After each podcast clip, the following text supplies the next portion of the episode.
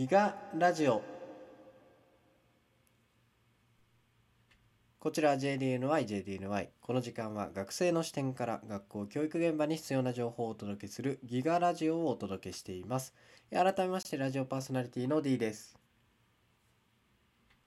本日のテーマは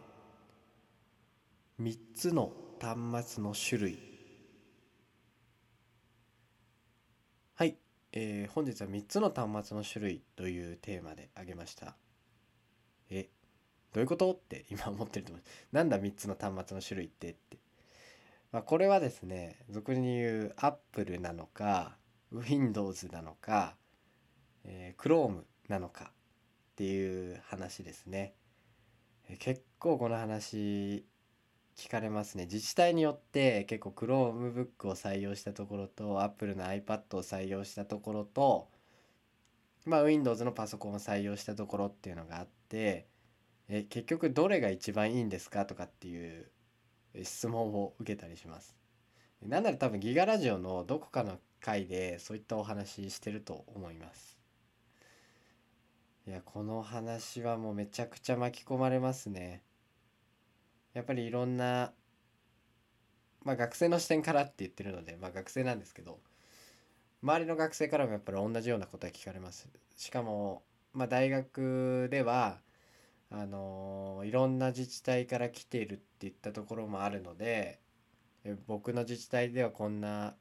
端末だったんだけどじゃあどんなことができるのってやっぱり聞いてきますね。そういった時にものすごく困るわけです。少し端末のその中身について話していけたらなと思ってるんですけどまあ別にそんなすごい詳しくはお話ししません。しかも自分もそんな詳しいスペシャリストみたいな人間ではないのでまあ、学生の視点ぐらいから知ってる部分でお話しさせていただくんですけどそもそも Chromebook って安すぎませんっていう話なんですよね。基本皆さんが持ってるパソコンって MacBook ってものすごく高いじゃないですか。10万以上する。でまた Surface Windows の Surface ですね。いったらもう10万とかするじゃないですか。えその半額でできる Chromebook って一体何者っていったところなんだと思います。で Chromebook 自体は CPU CPU じゃないな。メモリを削ってるっていった場面ですね。MacBook って何ギガバイトとかいうのがもう選択して購入すると思うんですよ。でまたあの Windows 系のパソコンであっても 1TB このパソコンには入ってますとかまあこんな CPU 積んでるからこのぐらいのスピード速いよとかっていう売りでいろんなパソコン売ってるんですけどこれが Chromebook メモリっていうものが存在しないんですよね。じゃあメモリないからじゃあどこにデータ保存してんねんっていうったところなんですけど Chromebook というかそもそも Google Chrome 自体が Google ドライブで管理するみたいなイメージを持っていただけたらなと思います。だメモリはパソコン自体のメモリを作る使うんじゃなくてその Google ドライブ自体のメモリを使っていくといったイメージです。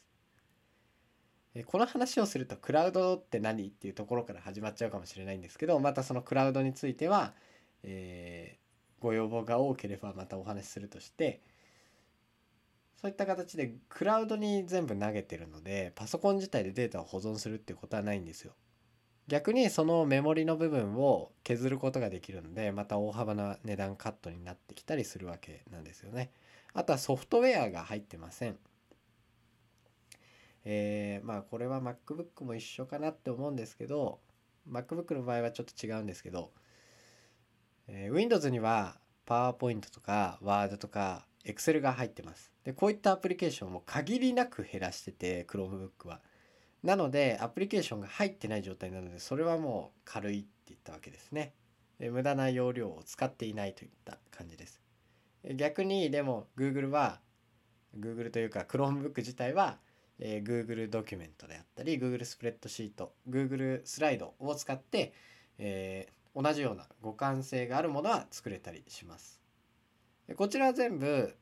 まあ、ブラウザのソフトウェアブラウザウェア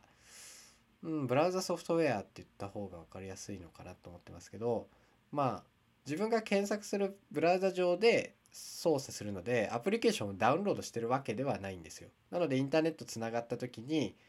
えー随時更新されるとかあったりするんですけどアプリケーション自体は入ってないのでやっぱりパソコン自体はすごい軽いですだからといって Windows が悪いってことではないんですが Windows 自体は、えーそのために何かをやっぱり代償として削ってるわけなんですよ10万円のパソコンを5万円で提供するって言ったら何を削ればそこまでいけるのかっていうところを考えてほしい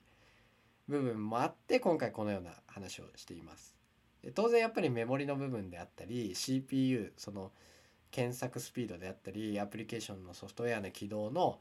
元になるようなものがやっぱりこう少ししゅあの縮小されてるといったイメージを持っていただけると、まあ、自分が使ってるパソコンよりは遅いなとか結構時間かかっちゃったりするなと思います。まあ、また Apple の iPad はまた話が変わってくるんですけど、まあ、良さもあるのでそれぞれのメリットがあるわけじゃないですか。まあ、Windows だったら、まあ、多少遅くなるかもしれないですけどそういったあの Word、Excel、PowerPoint といったような、まあ、社会に出てからも使うようなソフアプリケーションができたりするっていうのも手ですしまあ Chromebook も同じような互換性のアプリがあったり、まあ、Apple でもあるんですけどまあそういったものを学べるっていう機会にもなるのでまあ是非ですね、えーそれぞれの特徴を見極めるというかどういったパソコンを自分が使ってるのかっていうのをもう一度調べてから、えー使っていくと、えーこの端末の良さここなのかここも使え存分にこうアピールできたらいいのかなとかって考える機会になると思いますので是非そちらの方も皆様、えー考えていけたらなと思います。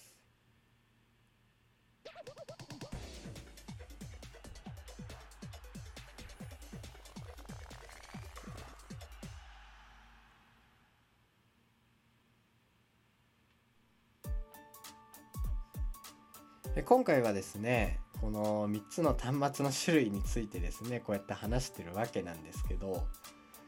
まあ、メリットデメリットみたいな部分は今回は触れないようにしようと思ってます。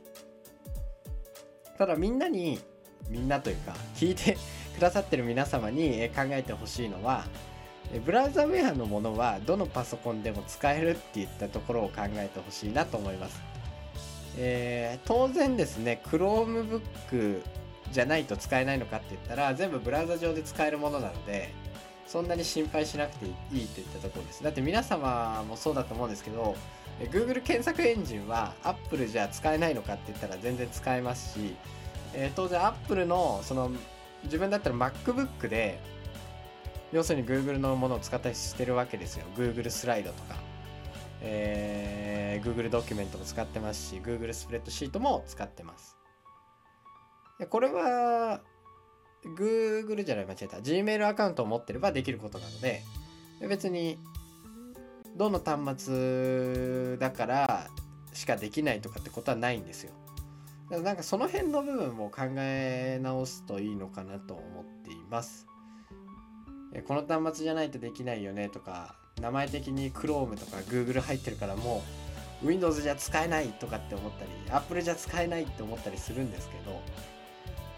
まあそれは使えますので安心してください、まあ、ちゃんと Gmail アカウントを作ってですね使っていただければと思います。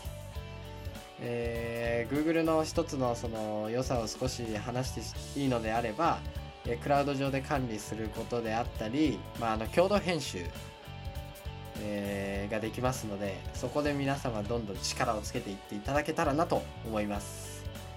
今回はですねちょっとメリットデメリットは含めず、え3つの端末の種類についてお話しさせていただきました。学生の視点からなのでちょっと雑ですがすいませんでした。